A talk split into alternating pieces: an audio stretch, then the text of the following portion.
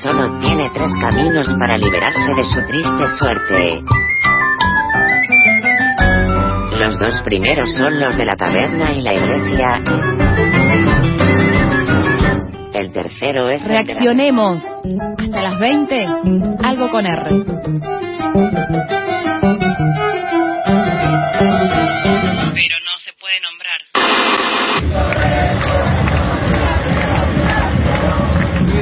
es eh, alegría pura.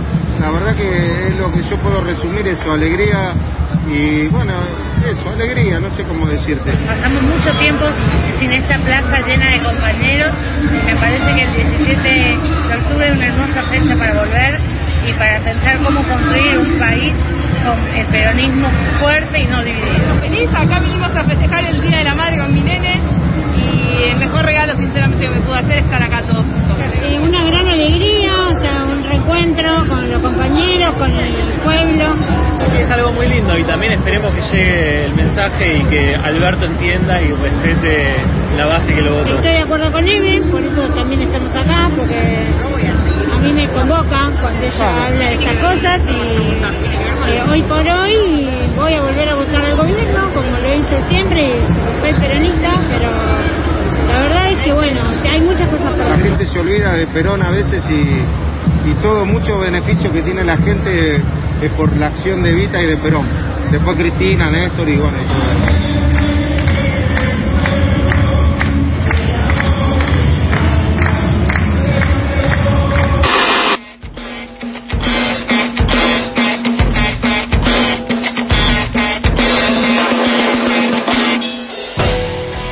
Día de la Lealtad, 17 de octubre y 18 de octubre, aceleración de la inflación, retraso salarial, paritarias, reapertura de paritarias, proyecto de ley para convertir planes en empleo registrado. Digo, nos sobran razones para conversar un rato con el compañero Luis Campos, coordinador del Observatorio del Derecho Social de la CTA Autónoma y otrora, conductor y co-conductor del informativo de la primera mañana, llevalo puesto aquí en el 88.7. Luis, ¿cómo estás? Buenas tardes, noches, acá Mati te saluda. Hola, ¿qué tal, Mati? ¿Cómo estás? Muy bien, muy bien. Con ganas de conversar contigo sobre varias cosas, habría algunos de los ejes, y te estuve leyendo este tiempo en Twitter, arroba luiscampos76, hablando sobre paritarias, salarios, inflación, siempre corriéndolo de atrás. Me interesa que puedas contarnos un poquito lo que estás viendo vos en este sentido. Venimos complicados a nivel salarial, digamos, ninguna novedad. Eh, Esto fundamentalmente tiene que ver con, el- una inflación que estuvo muy por encima de las previsiones iniciales que había tenido el gobierno.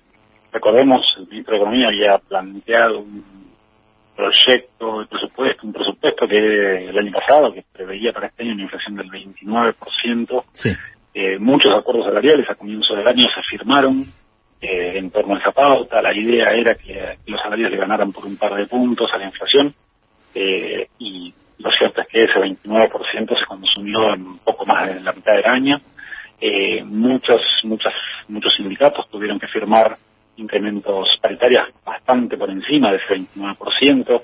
Eh, de hecho, los primeros acuerdos salariales ya tuvieron algún tipo de revisión, bancarios, por ejemplo, que había firmado un 29% a comienzos del año y ya revisó llevándolo a un 43% y todo indica que van a tener una nueva revisión a, a finales del año porque lamentablemente la inflación va a estar más cerca del 50 que del 40. Sí. Eh, así que eso lo que genera es un poco esta idea de eh, los salarios siempre corriendo de atrás a, los precios y que además, digo, para, para usar otra figura, es una especie de perro que se muerde la cola porque eh, lo cierto es que digo, eh, el- los sindicatos se ven forzados a estar renegociando los, los acuerdos salariales todo el tiempo, eh, pero lamentablemente esto mm, en un sistema macroeconómico que está bastante desordenado, eh, de vuelta, lo, lo que hace es que incluso aquellos trabajadores y trabajadoras que tienen la, la cobertura de convenios colectivos de trabajo, es decir, que tienen herramientas que protegen el salario, eh, aún, aún así ellos estén, estén muy complicados, mucho peor es la situación de los trabajadores y trabajadoras que, que no tienen la, capacidad de protegerse colectivamente, Digo, pienso en los trabajadores y trabajadoras del sector informal, los trabajadores y trabajadoras por cuenta propia, que están bastante más desprotegidos y quienes vienen siendo los que sufren, eh, tanto en materia de empleo como en materia de salario, los, los efectos de la pandemia. Así que ahí es un escenario bastante complicado que lamentablemente no hay, no hay un horizonte claro en, en los próximos meses, eh, sobre todo porque, como te decía, tanto en cuanto la inflación siga eh, en niveles superiores al 50% interanual, eh, ya viene hace 3, 4 meses en esos niveles, va a ser muy difícil que eh, ningún acuerdo salarial eh, permita, no solo, ya te digo, recomponer los salarios en términos reales, sino ir eh, empardando la inflación mes a mes. A lo sumo, en el mejor de los casos, eh, es llegar a, a los niveles de inflación un par de meses tarde, pero eso en el mejor de los casos, eh, que pasen algunas actividades, pero en la mayoría de los, de los sectores quedan por debajo y, como te decía, algunos aquellos trabajadores y trabajadoras que no tienen la cobertura de convenios colectivos de trabajo, eh, una situación bastante más crítica. Parte de estos trabajadores y trabajadoras que comentabas, que no están bajo la cobertura de un convenio, que encuentran hoy muchos y muchas de ellos repre- representación en la Unión de Trabajadores de la Economía Popular, junto a la CGT, se están movilizando hoy en el Día de la, de la Lealtad, allí a- en Paseo Colón e, Independencia. Eh, me interesa preguntarte, a ver si tenés una mirada sobre esto, Luis.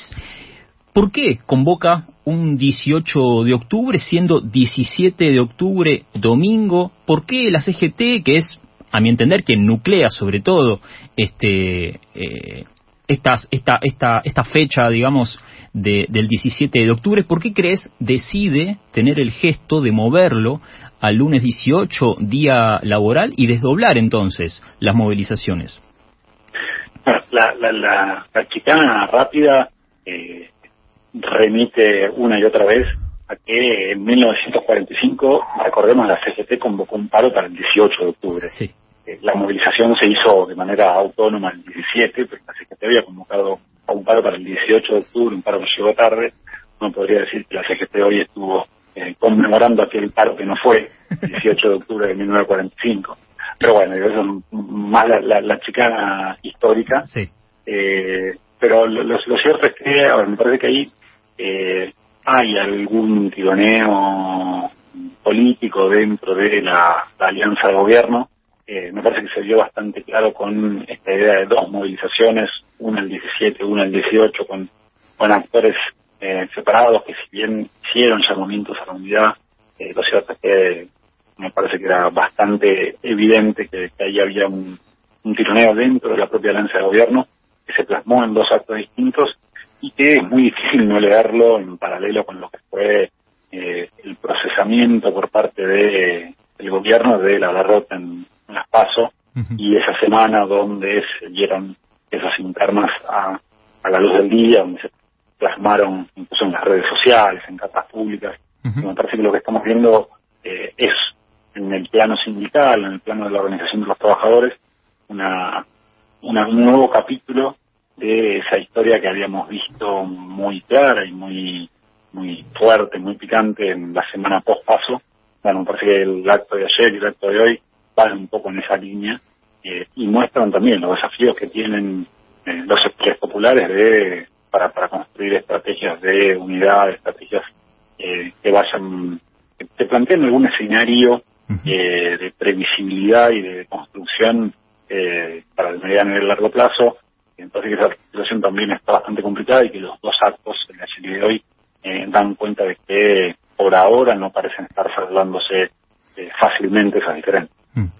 Hace algunos días se realizó aquí en la ciudad de Buenos Aires el coloquio de ideas, ¿sí? este evento que organiza la, la crema empresaria, diría, en donde uno de los consensos que hubo, y tengamos en cuenta que había participaciones este, de todo tipo, por caso, durante los tres días hubo una figura eh, del gobierno y, e incluso el primer día estuvo una nota grabada este, que le hizo José del Río a, a Martín Guzmán. El segundo día hubo un mensaje grabado del Papa Francisco, ni más ni menos. Y el último día, invitado este, el presidente de la Nación.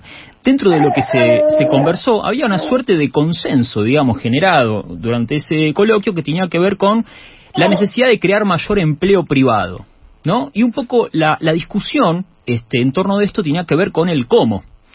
En palabras del ministro de Economía, decía en esto que grabó, ordenar la macro e ir creciendo para generar mayor empleo privado.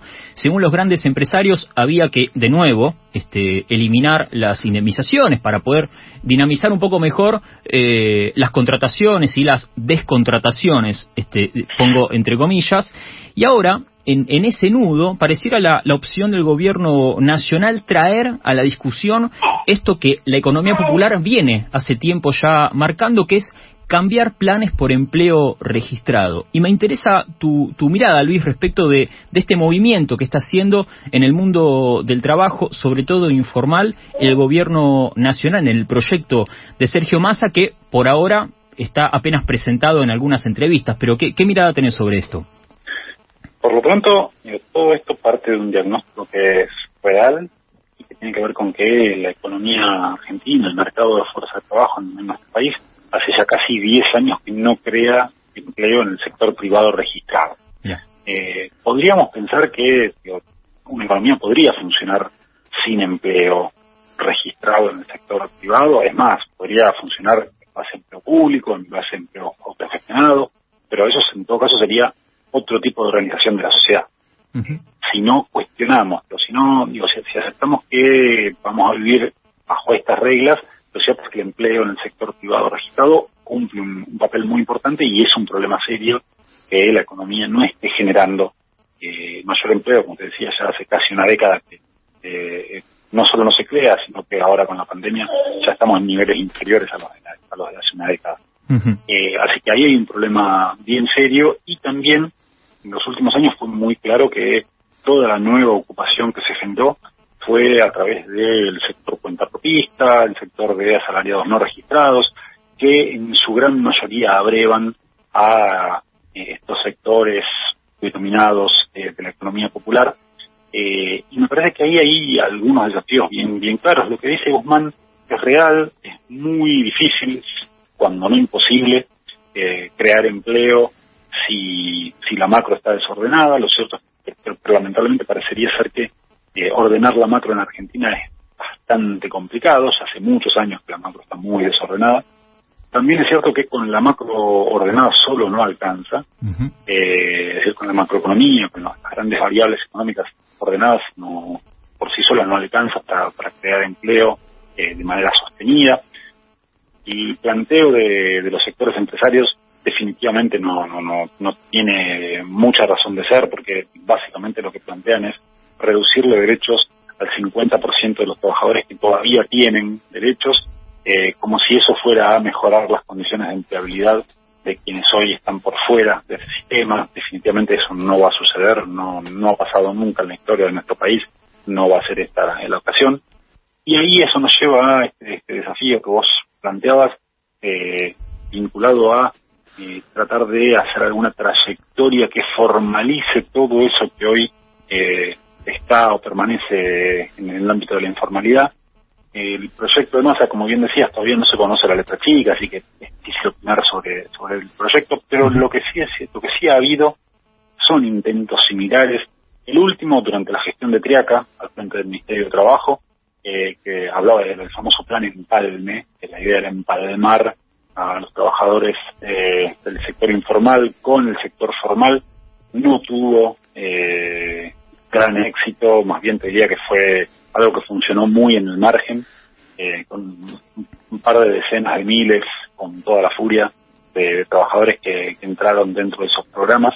Y ahí el problema es que eh, hay que ver en qué sectores se están desarrollando esas tareas de, la economía popular.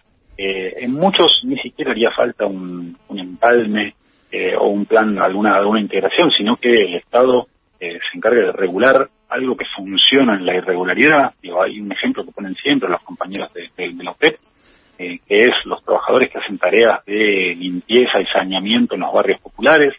eh, si en cualquier barrio, barrio de ingresos medios de la Ciudad de Buenos Aires, eh, la basura es recogida por trabajadores que son eh, empleados de una empresa que gana una licitación que convoca el gobierno de la Ciudad de Buenos Aires eh, y cobran un salario en blanco bajo el convenio de camioneros, eh, tienen todos los beneficios sociales, la cobertura del convenio. Eh, los trabajadores y trabajadoras que hacen esas mismas tareas en un Barrio Popular, en la Villa 2124, en la Villa 31, no están encuadrados dentro del convenio camioneros, no cobran el salario de camioneros eh, y lo que están percibiendo es un salario muy inferior pese a que realizan la misma tarea. Ahí el Estado claramente debería adoptar medidas que no hacen no necesitan de ninguna ley nueva, de ningún plan empalme, sino solo de eh, garantizar que esos trabajadores y trabajadoras que hacen tareas eh, remuneradas que deberían estar formalizadas, eh, lo cumplan. Esto se, se repite en muchos municipios del país donde eh, muchos planes de las cooperativas de trabajo, de trabajo tienen que ver con la limpieza de la, la, la vía pública eh, y ahí de vuelta lo que habría que pensar es en regularizar esos trabajadores y otorgarle todos los derechos que podría tener un trabajador municipal, en ese caso, eh, que realiza tareas de limpieza y saneamiento en la vía pública. Luego después hay otros sectores que son bastante más eh, delicados o por ahí difíciles de encuadrar, pienso en todo el sector de economía del cuidado, eh, donde ahí ya hay algunos desafíos nuevos, pero bueno, tampoco eso se va a resolver con eh, un plan empalme porque lo que están haciendo sus trabajadores, fundamentalmente esas trabajadoras, es suplir una falencia eh, en las políticas de cuidado de, de los estados, nacionales, provinciales, municipales. Entonces ahí pensar que con un programa que reduzca cargas patronales o que establezca incentivos para que los empleadores contraten eh, esas eh, decenas de miles de trabajadoras que realizan tareas de cuidado en barrios populares se van a insertar o van a cambiar su sector para acceder a un empleo formal eh, es bastante complicado y me parece que tampoco pasa por ahí el asunto. eh, con lo cual, si me preguntas, soy bastante escéptico de, iniciativa de estas características tenga éxito porque no está mirando cuáles son eh, las características de los trabajos que están realizando estos trabajadores y trabajadoras. Claro. Eh, y bueno, yo, si, si, si, si, eso no se tiene en cuenta, mm, corres el riesgo de terminar como el famoso plan empalme de Creata de, del año 2017. Nos va a quedar pendiente, quien dice esto es Luis Campos, que es coordinador del Observatorio del Derecho Social de la CTA Autónoma, y decía Luis que nos va a quedar pendiente una charla sobre la Unión de Trabajadores de la Economía Popular, la composición de, de ese sector y qué clase de actor se ha vuelto en este tiempo en el mundo sindical, sobre todo proyectando hacia adelante conforme las, las discusiones que se vienen dando respecto de cómo carajo avanzar en una reactivación, pero no quiero eh, dejarte ir eh, sin compartirte una preocupación, a ver cómo lo estás viviendo vos. Me da la sensación que de continuar la senda de los triunfos, y toco madera, hay un clima de ciclo cumplido para el director técnico del Club Atlético de River Plate, en este caso del fútbol masculino profesional, y tengo miedo que esto sea razón suficiente para que él abandone este, la, dirigir el primer equipo. No sé si vos estás viendo lo mismo. No, definitivamente. Si hay algo que no tiene que cambiar en este país es la dirección técnica del Club Atlético River Plate. Eh, de todas maneras, eh, si hay algo interesante y por ahí para vincular con lo anterior, sí. eh, me parece que lo que muestra el sitio de Gallardo es que pensar a largo plazo da resultados y si hay algo que, eh, volviendo a la charla anterior, si hay algo que no, lamentablemente, no, no, no se piensa en el mercado de fuerza de trabajo y en la economía de nuestro país es en el mediano y en el largo plazo, podrían aprender bastante de, de la dirección técnica de, de, del muñeco al frente de Río. Gran nudo, maestro. Le mandamos un abrazo grande. Va a quedar este comprometido algún otro contacto a lo largo del año para retomar estos temas. Este, y siempre es un placer escucharlo. Un abrazo grande, Luis. Nada, abrazo grande, Mati. Pasaba Luis Campos, de coordinador del Observatorio del Derecho Social de la CTA Autónoma, cuando pasan 36 minutos de las 7 de la tarde. La autogestión entre los dientes.